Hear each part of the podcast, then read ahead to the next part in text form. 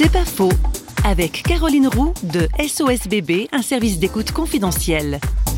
On n'est pas euh, simplement des individus, mais on est des êtres en relation. Et c'est vrai que toutes les, actes, les décisions qu'on prend ont des répercussions sur les autres. C'est un fantasme de croire qu'elles n'ont pas. Et là, quand on est sur ces sujets euh, liés à la maternité, il y a le destin euh, d'un être humain qui est en jeu. C'est pas la même chose de choisir d'avoir un enfant quand on n'est pas enceinte que quand la grossesse a commencé. Et moi, je suis très frappée de voir des femmes qui viennent nous voir après un avortement et qui disent je ne comprends pas ce qui se passe en moi, je me sens mal, mais pourtant j'avais choisi mais j'avais choisi sans avoir peut-être eu aussi euh, toutes les conséquences intérieures, parce qu'il y a quelque chose au niveau de l'inconscient hein, qui se passe, et les femmes ne sont pas toujours euh, très au courant que ça pourrait leur faire mal en profondeur. Donc, euh, voyez, la liberté, c'est pas si simple. C'est pas faux, vous a été proposé par Parole.fm.